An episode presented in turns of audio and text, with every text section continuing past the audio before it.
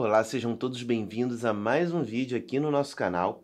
E no vídeo de hoje a gente vai falar sobre um tema muito relevante, que é o procedimento de inventário, seja ele judicial ou extrajudicial. E a primeira coisa que a gente precisa deixar claro aqui é explicar para vocês o que de fato significa um inventário. O inventário ele é um procedimento que pode ser adotado tanto do ponto de vista judicial como extrajudicial, que tem o caráter ali de fazer o levantamento, a apuração dos bens e do patrimônio de uma pessoa que veio a falecer.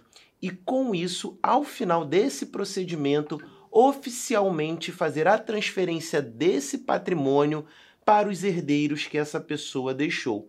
Então o inventário ele nada mais é do que um procedimento que busca fazer todo o levantamento patrimonial, inclusive em relação também às dívidas que essa pessoa deixou, e com isso possa ser feito oficialmente a transferência desse patrimônio para os herdeiros. Muita gente acaba, por conta de, dos custos do procedimento, de fazer um processo de inventário.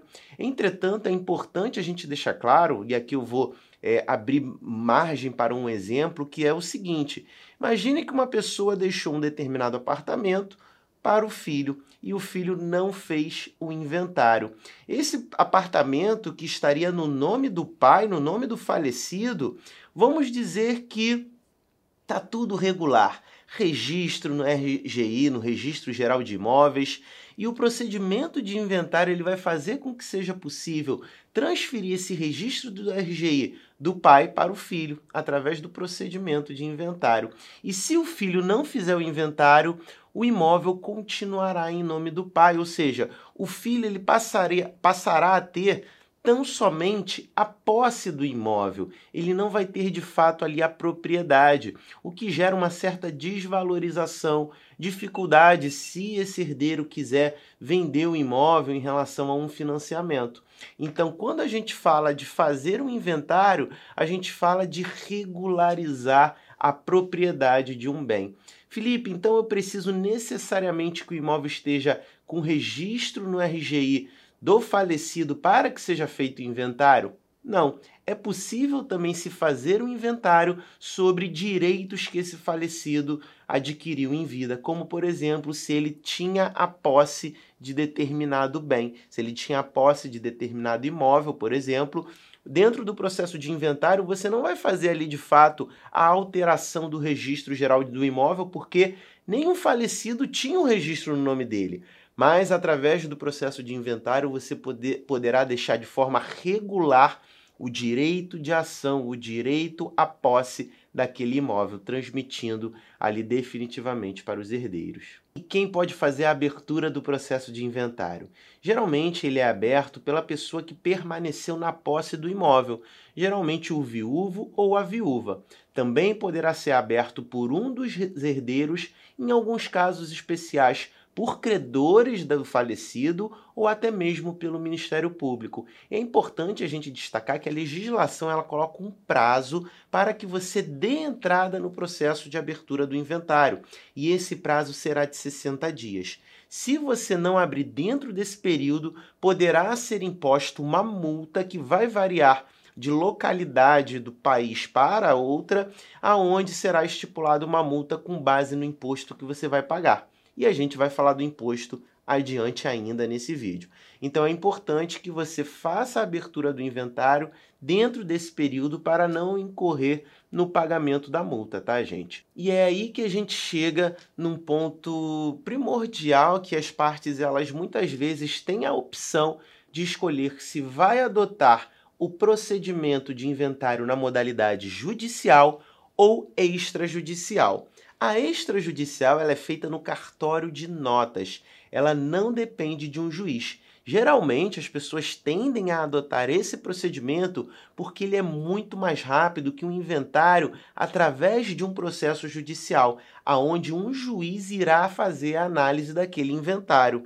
Entretanto, é importante a gente destacar também que para que o inventário ocorra na esfera extrajudicial é necessário que se obedeça a alguns requisitos. Como um dos principais, você não pode ter herdeiros incapazes, ou uma pessoa que tem ali alguma incapacidade, né, comprovada, ou um menor de idade. Se tiver esse tipo de pessoa entre o rol de herdeiros, o procedimento deverá obrigatoriamente seguir a via judicial.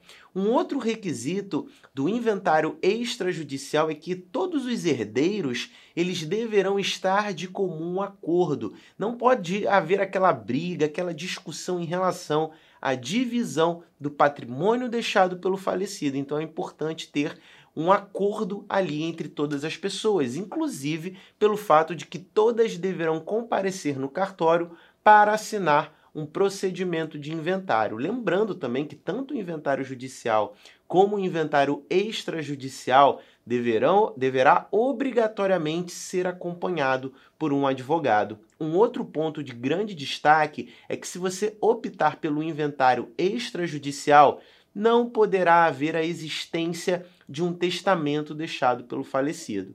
Caso tenha, você deverá obrigatoriamente seguir o procedimento pela via judicial. Uma coisa que muitas vezes as pessoas me perguntam é como é que fica em relação às dívidas que o falecido deixou. Os herdeiros terão que pagar essa dívida? E aí é importante a gente entender o conjunto de bens que essa pessoa deixou para os herdeiros. Vamos supor que ele deixou um patrimônio de 100 mil reais, mas ele deixou dívidas no importe ali de 200 mil reais. Então, o que vai acontecer nesse procedimento de inventário? Todas as dívidas que o falecido deixou, elas serão adimplidas, mas até o limite também dos bens que o próprio inventário vai deixar para os herdeiros. Então, se o inventariado, que é o falecido, possui um patrimônio de 100 mil reais e dívida de 200 mil, esses 100 mil, ou seja, todo o patrimônio que deveria ser transmitido para os herdeiros, serão utilizados para custear, adimplir ali a obrigação com os credores. Entretanto, os herdeiros não serão responsáveis por pagar eventual valor que tenha ficado de dívida que tenha pertencido ao falecido. Então é muito importante a gente deixar isso claro. Não existe herança de dívida. Os herdeiros poderão quitar uma dívida por uma questão moral do falecido? Poderão. Entretanto, eles não têm essa obrigação e responsabilidade pessoal, ou seja, a dívida não se transfere para os herdeiros. Outro ponto que as pessoas têm muitas dúvidas é em relação ao local em que será possível fazer a abertura do inventário. Bom, se você consegue optar pelo inventário na modalidade extrajudicial, ele poderá ser realizado em qualquer cartório de notas. Entretanto, se a sua, a sua pretensão ou a obrigatoriedade para que o inventário tramite através de processo judicial, ele deverá obrigatoriamente ser no último domicílio correspondente ali ao falecido. Então, se o falecido faleceu na, no, na comarca de São Paulo, você deverá dar entrada no processo judicial no foro competente de São Paulo ou em alguma das regionais. E muita gente também me pergunta sobre a questão dos valores, das custas que devem ser pagas num processo de inventário. Tanto no processo de inventário judicial como extrajudicial, é necessário pagar o tal do ITCMD, que é o Imposto de Transmissão Causa Mortes e Doação. É um, trans, é um imposto que irá sempre ser ali vigente nas hipóteses de falecimento e também na doação de bens e esse valor vai variar de estado para estado. Tem estados que pode chegar ao valor de 8% e outros que pode chegar a 4%. Outra coisa que é importante a gente esclarecer é que caso você opte pelo inventário extrajudicial, geralmente essas despesas você paga logo no início do processo. A principal diferença do judicial para o extrajudicial é que o extrajudicial ele é muito mais rápido, como a gente falou anteriormente.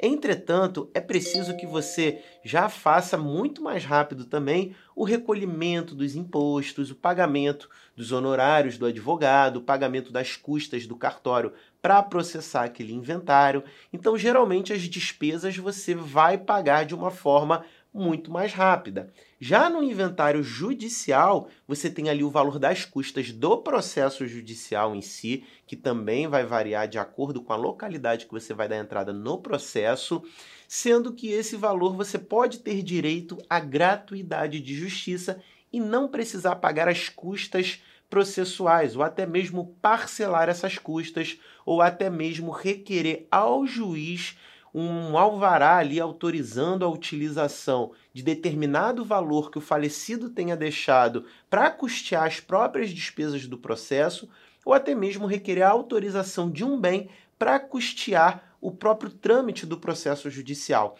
Então, em relação às despesas, que ao contrário do inventário extrajudicial, você paga praticamente tudo no início do procedimento, no judicial você vai pagando isso de forma parcelada. As custas do processo, via de regra, no início dele, os honorários do advogado também, isso dependendo do que você combinar com seu advogado. O, as, o imposto de transmissão você já paga num, mais adiante no processo, podendo posteriormente requerer, junto à Fazenda do Estado, o próprio parcelamento desse imposto. Então é importante que a gente deixe claro aqui que, se você pretende um procedimento mais rápido, os valores você tende a desembolsar de uma forma também muito mais rápida que dentro de um processo judicial, tendo em vista que no processo judicial, pelo fato de ser tudo também mais moroso, você vai pagar um valor aqui, depois daqui a alguns meses você paga outro. Então, cabe você decidir e ponderar aí a necessidade de ter esse inventário tramitando de uma forma mais célere, podendo, né, caso você esteja dentro dos requisitos para poder conduzir o inventário de forma extrajudicial ou mesmo tendo que optar pelo judicial. Pessoal, meu nome é Felipe Cardoso, eu sou advogado, sócio fundador da Cardoso Advogados Associados. Espero que esse vídeo te tenha sido de grande ajuda para você. Quero aproveitar também e pedir para você se inscrever no canal e acompanhar as nossas atualizações. É uma satisfação para mim poder produzir esse conteúdo semanalmente para você. Vou ficando por aqui e até a próxima. Tchau, tchau!